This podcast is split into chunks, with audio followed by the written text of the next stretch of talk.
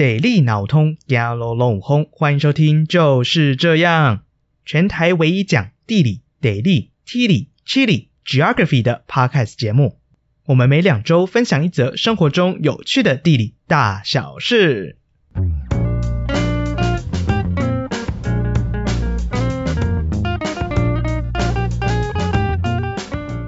Hello，我是宝哥。今天想跟大家分享什么呢？今天想跟大家分享是一个各位趴友在日常生活中一定曾经遇过的一个现象——塞车。诶，没错，不管就是你是在上班啦，或者是上学的通勤途中，或者是假日想出去玩的时候，最讨厌遇到塞车嘛。或者是你是每周三早上八点准时收听我们就是这样的忠实的听众朋友们，你现在正在塞在马路上的话，你一定要把这集听完。那为什么塞车会跟地理学扯上关系呢？那其实，在都市地理学或者是运输地理学这两大类的研究范围里面，呃，它有一个现象叫做布雷斯矛盾。那这个布雷斯矛盾在讲什么呢？布雷斯矛盾简单来说，它是想说明是塞车这个问题，不见得盖越多马路越好。诶，我再重复一次哦，他说塞车这个问题，不见得盖越多马路越好。诶，是不是有一点就是？好像觉得哪边怪怪的。我们一般尝试会讲说，如果我们遇到一个交通瓶颈的地方，这边常常很容易塞车，是不是这边就直接再另外辟一条马路，这应该就能解决这个交通问题吧？那这个布雷斯矛盾呢，它其实就是想要来用个数学的方式来证明说，其实塞车这个问题，并不是你这样多盖另外一条马路就能解决的。是不是非常好奇说，诶，这个到底发生什么事情呢？那我们今天的节目呢，就会来解释说这个布雷斯矛盾它背后的原理以及相关的应用。那我们就开始吧。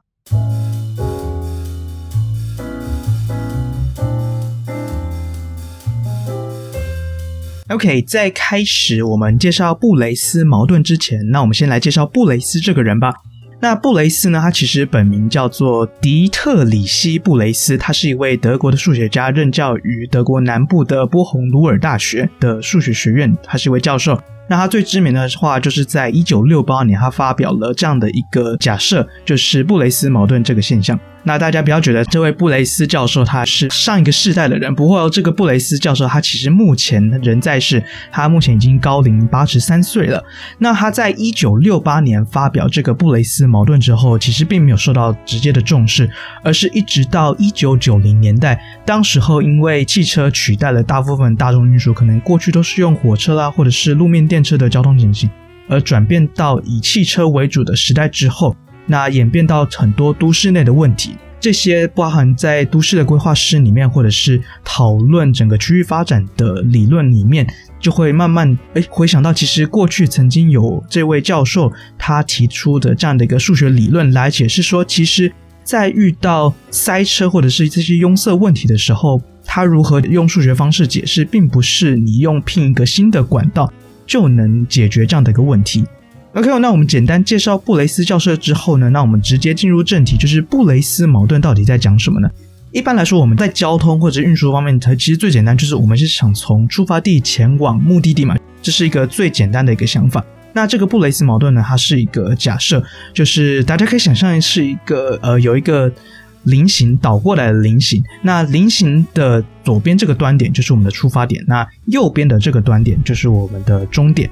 那菱形的就是四个边所组起来的，其实就很像是从出发点到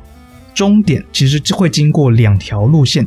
我们刚刚介绍完这个呃有出发点跟终点这个菱形之后，那我们会再进一步的完成这个模型。那它在这个菱形的上半部，也就是。呃，上方的这条路线，它在中间是有一个节点，叫做我们先假设它是 A 点好了。那在同样部分，就是我们下半部的这条路线呢，在中间有个节点，称为 B 点。这个是它布雷斯矛盾的一个最基本的模型。其实我们在一般的交通路网上，其实我们都会呃有一个非常简单概念，就是我们是追求最短的时间嘛。就是如果我们今天想到哪边去，我们今天可能是想从台北车站要往行天宫好了。我们今天要开车从台北车站往新天宫，其实我们一般来说都会想说追求的是最短时间的一个交通路线嘛。我们可能今天开了一个 GPS 的导航器，或者是你拿起手机的 Google 地图导航的话，其实大部分我们都会假设是想要追求最短的时间这样的一个交通概念。呢我们套回到这个模型里面好了，就是套回来到这边之后呢，这个模型它还有另外一层假设是刚刚我们从出发点，我们是会经过 A 点，然后再到目的地，或者是我们从出发点经过 B 点到达目的地，其实总共会有各两段的一个路线嘛，就是不管是上面的，我们假设称为 A 路线好了，A 路线就是有两段，就是一个是从出发地到 A 点，然后以及 A 点到目的地。那下半部的话，就是我们称之为 B 路线好了，B 路线的话，第一开始就是从出发点到 B 点，然后 B 点再到目的地。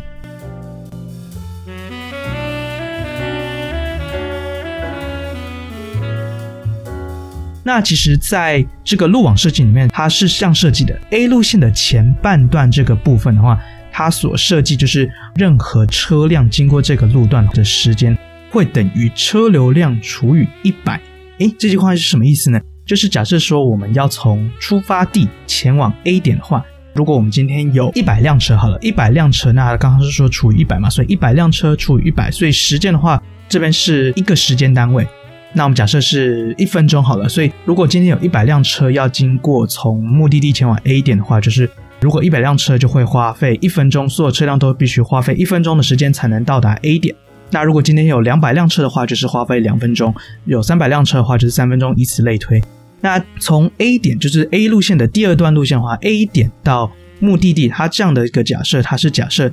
它不用看交通流量，就是不用不管今天车子多少，它都是只需要四十五分钟，就是四十五个时间单位。就是今天就算是一辆车也好，或者是一百辆车、一千辆车、一万辆车好，这个马路就是大条道没有关系，但它长度就是非常长，所有车辆经过这边的时候都会必须花费四十五分钟。OK，大家这边。还 OK 吗？那我再重复一次哦，就是今天这个假设是我们从出发地挑选 A 路线上边的上方的 A 路线，然后经过第一段，第一段到达 A 点的这一段的话，就是我们必须是交通的量除以一百，然后会等于它所花费的时间。然后第二段的话，就是从 A 点到目的地这一段，它不需要管交通流量或是交通量，那它所有的不管交通量是多少，它都是四十五分钟。OK，这边是 A 路线的部分。那 B 路线呢？其实 B 路线一样，就是也会有两段。那它这个设计呢，就是跟 A 路线是相反的。也就是说，从出发地前往 B 点，它不需要了解有多少辆车辆，反正它就是四十五分钟。OK，从出发地前往 B 点的话，就是不管车子多少，它就是花费四十五分钟。那从 B 点前往目的地这一段的话，它就是跟 A 点是前一段是相同的，就是它的交通量，就是有多少车子，它要除以一百，就会等它所需要的时间。就像我们刚举的例子嘛，如果有一百辆车，所以它就必须花费一分钟时间；如果有两百辆车，它就必须花费两分钟时间；有三百辆车，就是花费三分钟时间。OK，这是布雷斯矛盾的它的原始的一个假设。那我这边再简单重复一次哦，就是如果今天要从出发地前往目的地的时候，总共会有 A、B 两条路线选择。那 A 路线的话呢，它总共分为两段，第一段的话就是交通量，也就是有多少车子要除以一百，就会等于它需要的时间啊，这是一个假设。然后从 A 点到目的地的话，就是呃，不管有交通量多少，或者是有不管有多少辆车子，它都是会花费四十五分钟的时间。那 B 路线话则是相反，B 路线的话就是从出发地前往 B 点这一段呢，话就是不管任何的车流量，就是不管有多少车子，它都必须花费四十五分钟时间。那 B 点到达目的地的话，就是车流量除以一百，然后就会等于它所需要的时间。OK，这是布雷斯矛盾的最原始的假设。所以，我如果我们今天在这个假设情况底下，我们前面提到的就是最前面一个假设，就是我们不管在任何情况底下，交通是追求最短的时间嘛。就是我们今天站在一个路口，我们要必须选择路线的时候，我们都会希望选择我们挑的那个路线是可以花费最短的时间的这样一个假设。那这样一个假设的话，假设我们今天总共有四千辆车子从我们的出发地出发，那要前往目的地，那是不是其实不管是从 A 路线也好，B 路线也好，是不是都会花费同样的时间，因为其实这两段条件是相同的嘛，就是我们今天选择 A 路线也好，或是 B 路线也好，其实时间都是相同的。那时间是相同的话，其实长期下来去进一个平衡，是不是？其实总共四千辆车子就会，它不管选择 A 路线也好，B 路线也好，因为为了追求最短时间，会均分成一半。那就是总共会有两千辆车子选择 A 路线，两千辆车子选择 B 路线，这是一个趋近平衡的一个现象。就是我们长期下来有四千辆车子要从出发地前往目的地的话，所以总共这四千辆车子，平均一台车子必须花费多少时间经过呢？那假设就是我们刚刚说明，就是趋近于平均是两千辆车子，它走呃 A 路线好，B 路线好，其中一条路线就是两千辆车子经过第 A 路线的第一段的时候，就是两千除以一百，总共它到 A 点需要花费二十分钟。那从 A 点前往目的的话，就是反正不管交通量嘛，总共四十五分钟，所以二十加四十五等于六十五，六十五分钟。也就是说，今天不管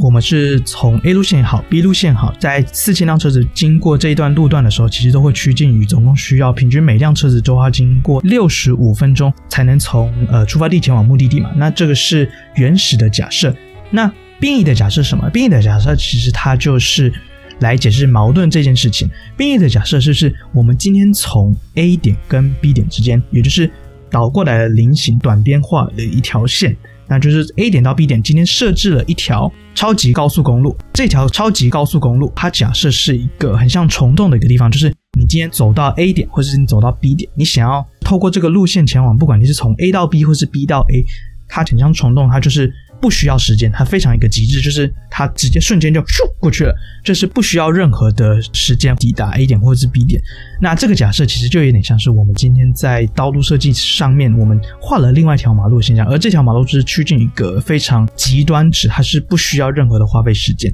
那这样在这种变异的模型底下，那如果一样相同的四千辆车子要从呃出发地前往目的地的话，总共会发生多少时间呢？那我们今天开始吧。我们从出发地开始，因为我们刚刚的假设是所有的驾驶在路口时候会选择时间最少的路段，所以我们今天站在出发点的时候，是不是一样有分 A、B 两条路线？那 A、B 两条路线哪一条时间会比较短呢？那当然是我们是选择走 A 路线嘛，因为 A 路线你不管车子量多少是除以一百，所以我们其实就算四千辆车子全部选择 A 路线，好，也都会花费四十分钟而已。比起我走 B 路线，不管怎么样都要四十五分钟。来的短，所以所有四千辆车子都会经过 A 路线来到 A 点。那现在总共花费了四十分钟。那接下来我们站在 A 点，他选择两条路段好了，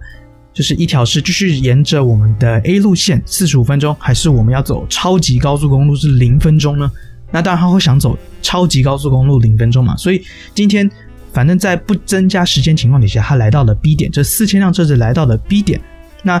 四千辆车子来到 B 点之后，它别无选择，它就是继续沿着呃 B 路线的第二条路段，也就是一样是呃交通量除以一百的这个路段来计算它的时间，那也就是四千辆车子除以一百等于四十分钟。所以也就是说，今天在变异的这个模型里面，四千辆车子它怎么走呢？它先花费了四十分钟抵达 A 点，然后再经过这个超级高速公路，零分钟不需要任何时间，它来到了 B 点。那 B 点的话呢，它在经过四十分钟，终于来到了目的地。在这个变异模型里面呢，这四千辆车子趋近于平衡之后，它平均一辆车子要花费多少时间呢？呃，我们刚是选择 A 路线四十，加上超级高速公路是零，然后再加上 B 路线的四十，其实总共需要是八十分钟。诶，是大家会有个发现是，我们刚刚在原始模型的时候。因为不管走哪一条 A 路线还是 B 路线也好，其实都会花费相同时间，所以都会趋近于一个平衡，就是两千辆车子走 A，两千辆车子走 B。在这样的情况底下，会发现其实，在原始的模型，我们没有设置这个超级高速公路的时候，其实平均一辆车总共需要花费的时间反而是比较少的。诶，是不是有一点觉得好像违背常理的？没错，这个就是布雷斯矛盾，他想用数学的方式解释的事情，就是。其实今天，即便加了一个非常极端值的一个路线，在这个路网里面，就是它不需要花费任何时间在路网里面，因为人的人性是比较自私的嘛，每一位驾驶都想选择时间最短的路线。那在这样的常理上，驾驶的交通心理上面的话呢，其实这样的效果在变异的这个路线里面，即便我们今天加了一个超级高速公路，它是不需要花费任何时间的，它反而会造成在这个路网里面所有车子。都会必须花费更多的时间，才能从出发地前往目的地。那这个就是布雷斯矛盾，他用数学的方式解释这件事情。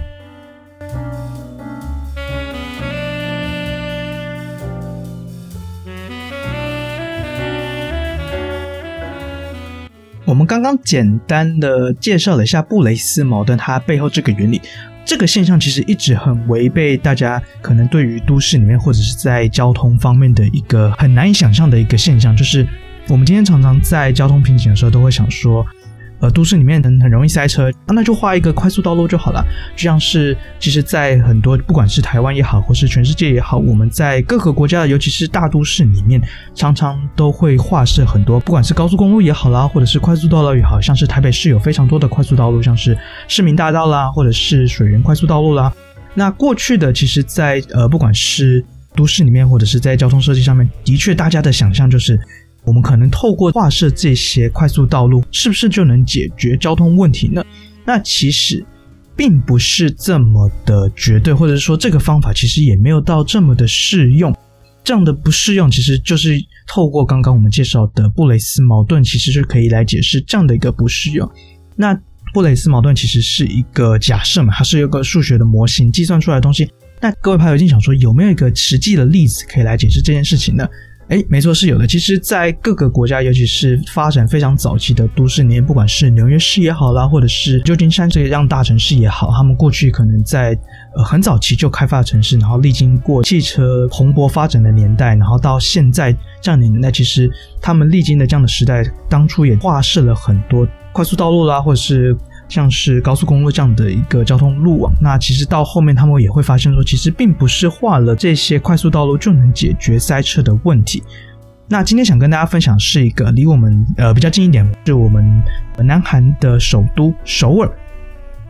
在首尔里面，呃，有一个地方，相信各位趴友应该不陌生，就是清溪川。我们现在熟熟知的清溪川，大家有印象，应该就是说，它是将一个水沟开盖，然后设计成一个清水的步道。那其实，呃，耳熟能详的比较多的是。大家是想到的是清水的设施，不过另外一点就是清溪川更大的一个改造，其实它是改造了交通的路网。那这段其实是常常我们过去在呃近几年台湾相关政策里面比较少听到的，因为像是宝哥自己家家里住在台中，那台中在近五年十年内，我们整治了市中心的绿川跟柳川，那很多历届市长都是号称想要打造像是台中的清溪川。就是想要营造的是一个，它将清溪川连接想象成是一个清水的空间。不过，其实实际在首尔的清溪川当初在做这样的建设的时候，它考量的到的是不只是清水的设施，那它规划的更是交通路网的改造。怎么说呢？那我们先从清溪川的历史开始说起吧。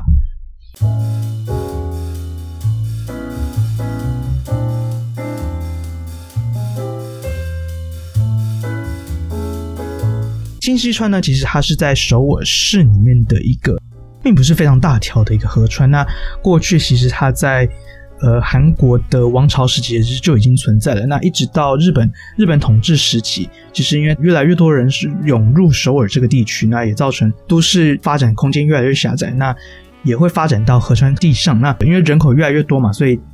所排出的废水啦，或者是垃圾也会堆积在河流这边。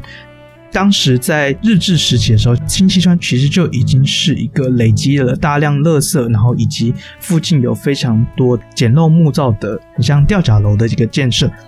也因为这样的，就是它其实是都市的黑暗角落。那当时在呃二战之后，其实有越来越多人涌入首尔这个地区，那造成首尔的都市压力越来越大之后，其实这个清溪川在当时其实已经基本上不太有河流经过，它的河床地或者是它的淤积或者是垃圾堆积，其实已经跟一般的。地平面其实跟首尔市区的地平面其实已经是相接近的。那当时候在一九六零年代的时候，这边已经演变成都市的一个黑暗角落，就是非常恶臭啦，然后非常多的治安死角的地方。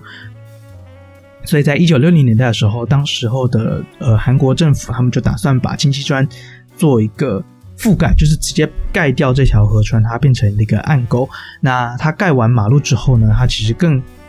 更加的是，它在上面盖了一个高架道路。那这高架道路像什么？高架道路如果就是大家呃住在台北市，或是有曾经到过台北的话，就很像是台北现在的新生高架桥。那新生高架桥过去下面也是一个大排水沟，其实跟清溪川有类似。那当时候在一九六零年代完成的清溪川高架桥，其实就跟现在的台北市的新生高架有关。那在完成高架道路之后，其实，在当时这个年代，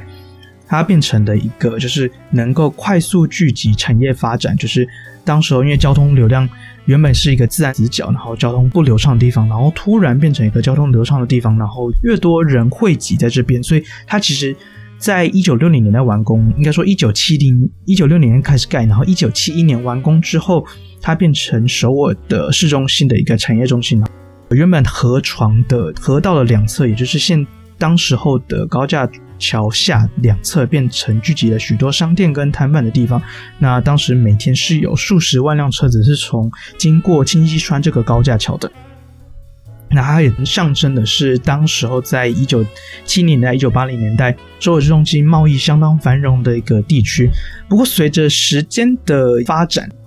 也因为这个桥一九七一年完工，其实随着到一九九零年代甚至两千年代的时候，其实它也因为这个高架桥的老化，然后以及高架桥周围的其实环境越来越凌凌乱不堪嘛，因为人人口聚集的时候也越来越凌乱不堪。另外一点就是因为这个工程是把旧有的清溪砖埋在地底下，那其实埋在地底下它并没有做了一个非常好的。恶臭空气的处理，因为其实这个大家还是将污水排入这个暗沟里面，那这个暗沟也散发出非常多的呃有毒气体或是非常恶臭的气体。就在这样的情况底下，那也越来越多当地的市民或者是首尔的市民会希望当地不管是首尔市政府啦，或者是。韩国政府重视到这个问题，所以在当时候时任的首尔市长李明博，也就是后来当选南韩总统的李明博先生，他在就任期间就开始了，呃，他希望改造这样的一个地区，因此他进行一连串的改造，那也是把这样的接近六公里的这一段高架桥，它整个拆掉，然后并把清溪川挖回来。虽然其实并不是把旧有恢复到原本清溪川的样子，而是。将清溪川做另外的清水的设施改造，也就是我们现在大家熟知非常有名的这些清水设施。那它这样进行一连串改造之后，它在从二零零三年开始到二零零五年完工。那它将这样的东西拆除之后，其实在中间过程中也历经了非常多的抗争，因为过去它曾经是一个都市繁荣，然后附近也非常多的商店嘛。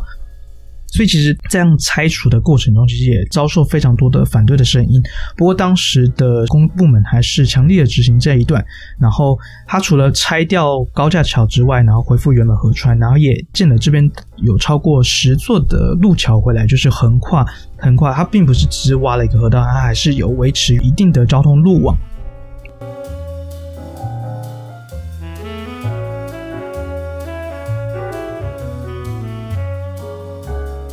那讲到这边，其实我们很难想象，如果今天台北市中心的这个新生高架桥拆掉之后，会不会陷入了一个交通的黑暗期？因为原本熟悉你想要从呃台北市比较偏南侧地区，可能像是你需要是从呃台大啦，或是大安区前往大直，或是你要前往士林地区，其实走新生高架桥是一个非常方便的一个方式嘛。我们从新生高架桥上去之后，经过圆山，然后转向进入。呃，圆山大饭店下面的匝道就可以进入到士林，或是从另外一边我也可以直接上大直大桥嘛。其实我们很难想象，应该说大部分人应该很难想象说，其实拆掉这个到底对交通有没有什么帮助呢？但一般人会想说，当时盖高架道路就是因为市中心的交通混乱嘛。如果今天又把这个快速道拆除之后，是不是市中心的交通又会回到一个混乱的一个现象呢？其实并不然的，就是在当时候进行完清溪川这个高架桥拆除之后，他们有进行一连串的统计。那其实，在开工之后的五个月内，他们当时的公部门其实有进行了一个交通服务水准的统计，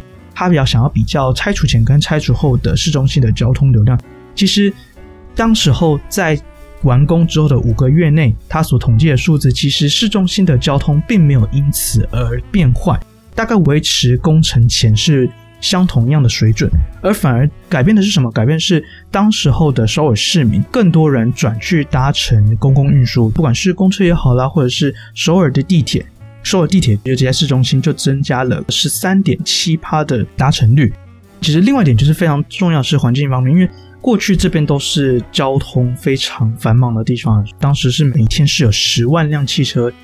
经过这边，那突然今天这十万辆汽车消失之后，其实除了空气变好之外呢，另外一个就是市中心的气温也跟着降低了。因为其实拆掉这个高架桥之后，其实市中心的这个空气流动其实会更好，因为原本高架桥可能阻塞了很多空气流动。那当时候的呃公部门也统计了一个数据，他们其实统计气温的变化的话是，其实是夏天是降低可以到三到四度。其实这个是非常显著的，就是过去如果我们如果在尤其台湾的夏天非常的炎热，可能夏天的市中心因为热岛效应造成我们的市中心可能高达三十八度到四十度。如果今天能降低三到四度啊，其实非常多。如果是降到三到四度，其实就是在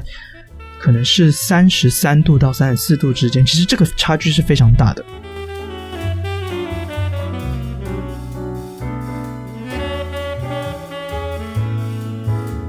从清溪川这个例子，我们可以看到是，其实拆除高架桥并不会造成交通的昏暗。那这点我们其实用布雷斯矛盾就可以来解释这样的一个现象嘛。那不仅是没有让交通陷入昏暗，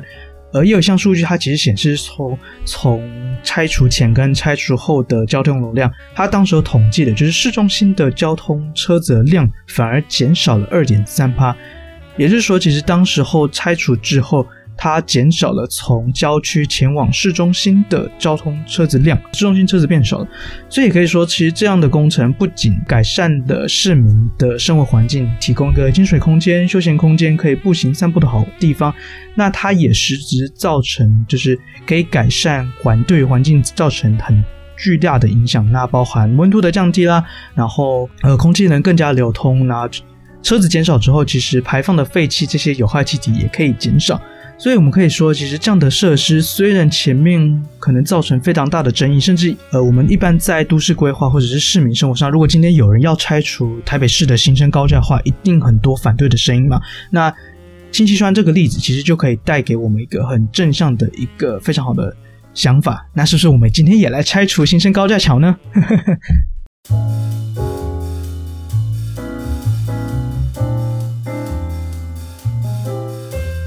那回到台湾好了，台湾是不是也有可以解释布雷斯矛盾这样一个现象的地方？就是我们最近大型的工程或者是这样的交通工程越来越大嘛，像宝哥从小时候其实只有国道一号，主要往返很多地方都必须透过国道一号，然后随着这二十年来的发展，像是国道已经从一号、三号、五号，然后偶数甚至二四六八十都有嘛，然后在很多的市区地方。尤其像是大台北地区啦，或者是桃园地区，或者是包括自己家里住的台中地区，然后到台南、高雄，其实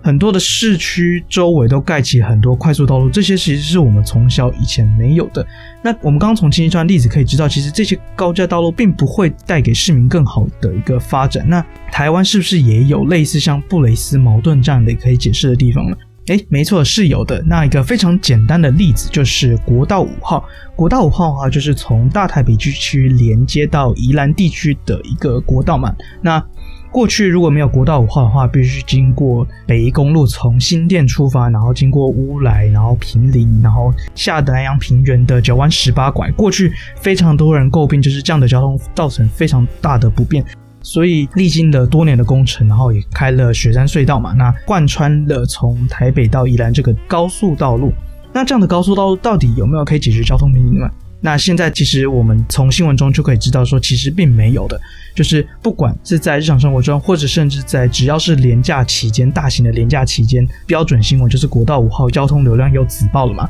那所以，其实这样现象就可以解释布雷斯矛盾，就是其实盖了这条路线，并不会解决交通现象。为什么？其实大概可以简略，就是第一个是盖了国道五号之后，其实不会有人再走，不管是沿着山路的北宜公路，或者是沿着海线的穿过经过福隆的边，呃，应该是省道二号，对，就是。不会有人再经过省道九号或省道二号这样的，诶，我应该没讲错。如果有错的话，请大家请再纠正我一下。就是不会再经过这两条道路。原先大家如果要从台北地区往返，就是台北到宜兰这样两地的话，其实都经过这两条省道嘛。其实，但是盖了国五之后，原本设想是要疏解这两条省道的交通量，但并不是，它是把所有交通流量都塞到国五里面去。而国五开通之后，不仅没有减少了原本分散原本交通量，或许多少有一点。如果你是今天是要从平林前往宜兰，或者你今天是要从宜兰到平林的话，你就不会走国道五号嘛。但是它影响的是，它并没有解决交通量，而是把所有的交通量要塞到这只有两线道的国道快速道路里面。而不仅是没有舒缓这样的交通流量之后，它还吸引更多的交通量。因为过去可能大家要前往宜兰，经过这两条省道，可能要开一两个小时的道路，现在听说只要四十分钟，当然这是没有塞车的情况，只要四十分钟就能抵达宜兰。大家都想去嘛，四十分钟就能抵达。以前开了一两个小时，你还必须要是开车技术非常好嘛，不然以前过去很多传说都发生在这些九弯十八拐上面。那今天你可以有个宽敞的花四十分钟的道路，所以越来越多的人就会想说，那我今天也利用国道五号，呃，不管是我要进台北市区啊，或是我要前往宜兰地区，双向反而交通量更多的增加。那这样的交通设计其实就是一个布雷斯矛盾解释的非常好的例子。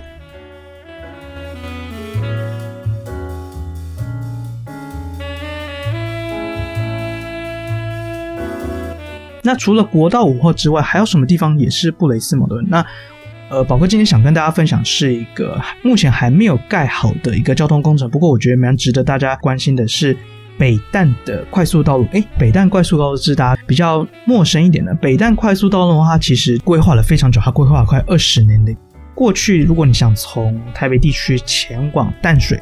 唯一的话就是台二线嘛，就是沿着淡水河的边缘走台二线，那这也是目前新北市淡水地区唯一的连外道路。那随着就是台北市区的越来越扩张，不仅是到达北投、关渡，甚至已经抵达像是红树林啊，甚至在淡水或者是新开发的淡海的新市镇，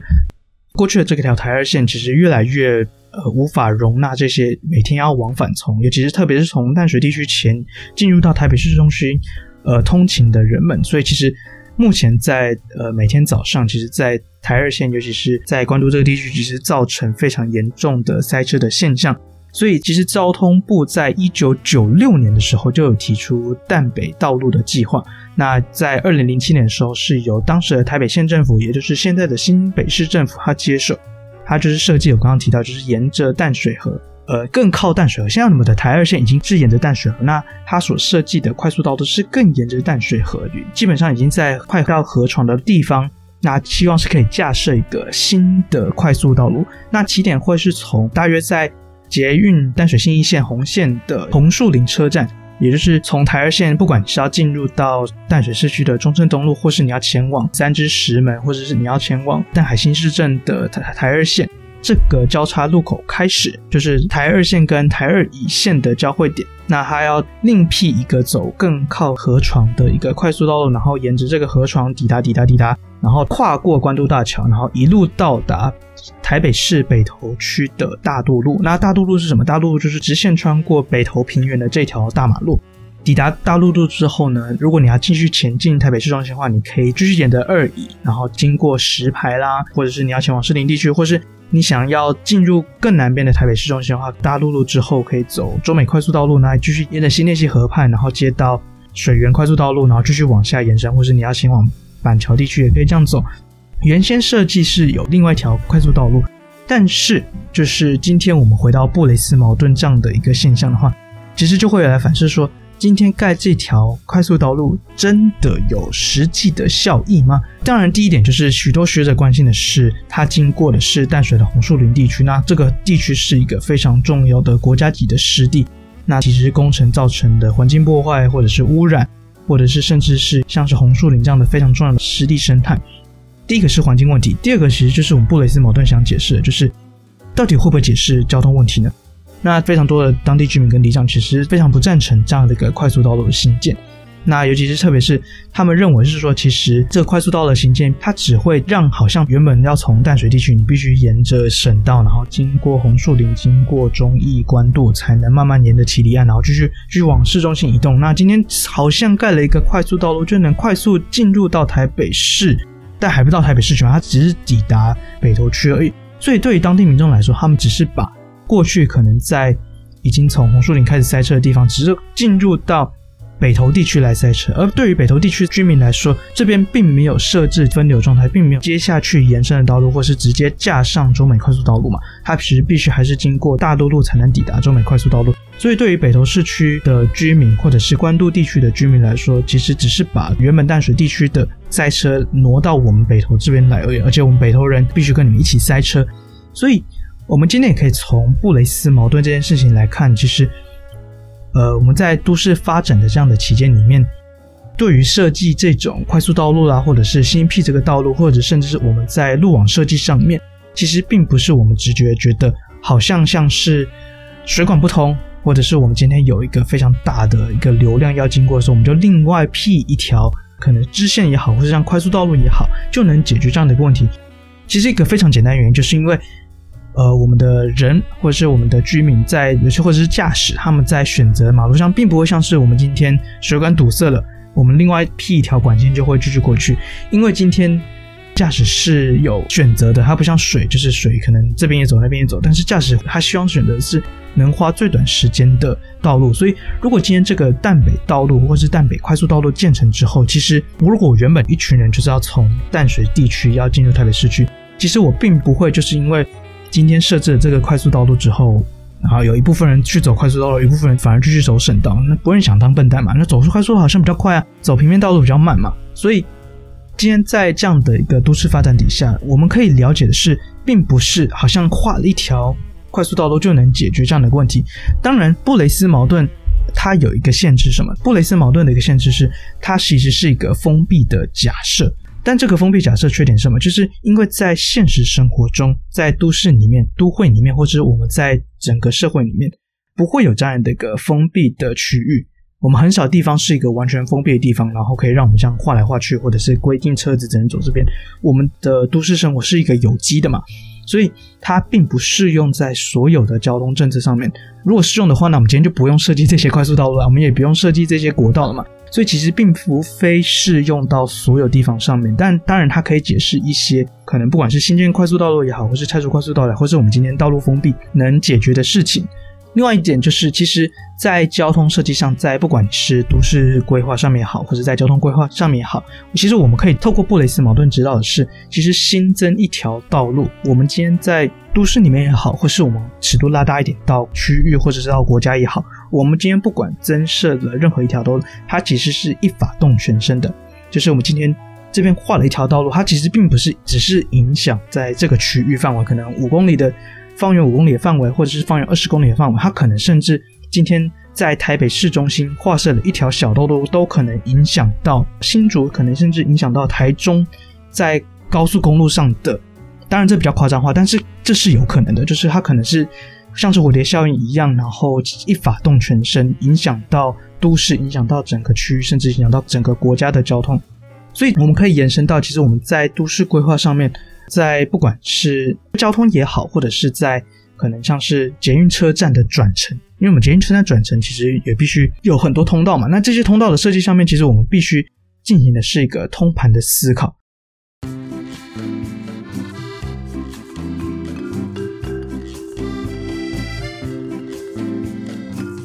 OK，那今天这个就是我们大概简单介绍布雷斯矛盾，以及韩国首尔清溪川的例子，然后以及台湾我们自己本身国道五号以及淡北快速道路的新建，到底该不该设置这样的一个道路，以及布雷斯矛盾它给我们样什么样的省思？今天可能比较稍微复杂一点，建议自己画一个菱形，你会发现哦，原来原来其实会有这样的一个现象发生。大家听完想到什么例子，其实也是可以来应用在布雷斯矛盾上面。也欢迎都留言在 Apple Podcast 或者是 YouTube 下面留言给我们。那也欢迎各位爬友到我们的 Medium 部落格上面有更详细的图文，就是我们更详细说明布雷斯矛盾，然后以及直接画好的图片跟图表，会非常精美的图表放在 Medium 上面。也欢迎大家到 Medium 上面去收看，然后也顺便帮我们按赞，然后也欢迎大家到我们的 Instagram。我们的 Instagram 上会有伙伴分享，呃，生活中碰到的有趣的地理的大小事，或是我们自己日常生活中有趣的事情。然后宝哥自己也写了一个专栏，就是“你就是我的全世界”。我们这是一个一系列介绍国家的专栏，每周六晚上都会分享一个国家的五个冷知识。那像是最近的这个系列是介绍二战之后曾经迁都过的国家。那像录音的今天是九月二十六号，我们这个周末分享的是菲律宾，大家应该很少听到菲律宾迁都过的事情嘛？诶，没错，其实菲律宾在一九七八年的时候，其实曾经是从其他地方才迁都到现在的马尼拉首都，是不是非常有趣呢？那不仅是迁都的详细资讯，我们也会介绍这个国家，包括我自己精选找到了五个非常有趣的冷知识，所以我们会介绍呃它迁都背后的一些简单的原因，以及这些国家的冷知识，所以千万不要错过哦。如果你喜欢今天的节目，也欢迎分享给你周遭的亲朋好友，让大家一起来了解地理生活中的有趣的大小事哦。那如果你是非常认真，早上八点就已经在收听我们节目的观众，宝哥这边真心的祝福你已经顺利抵达公司了。就是这样，我们下次再见喽，拜拜。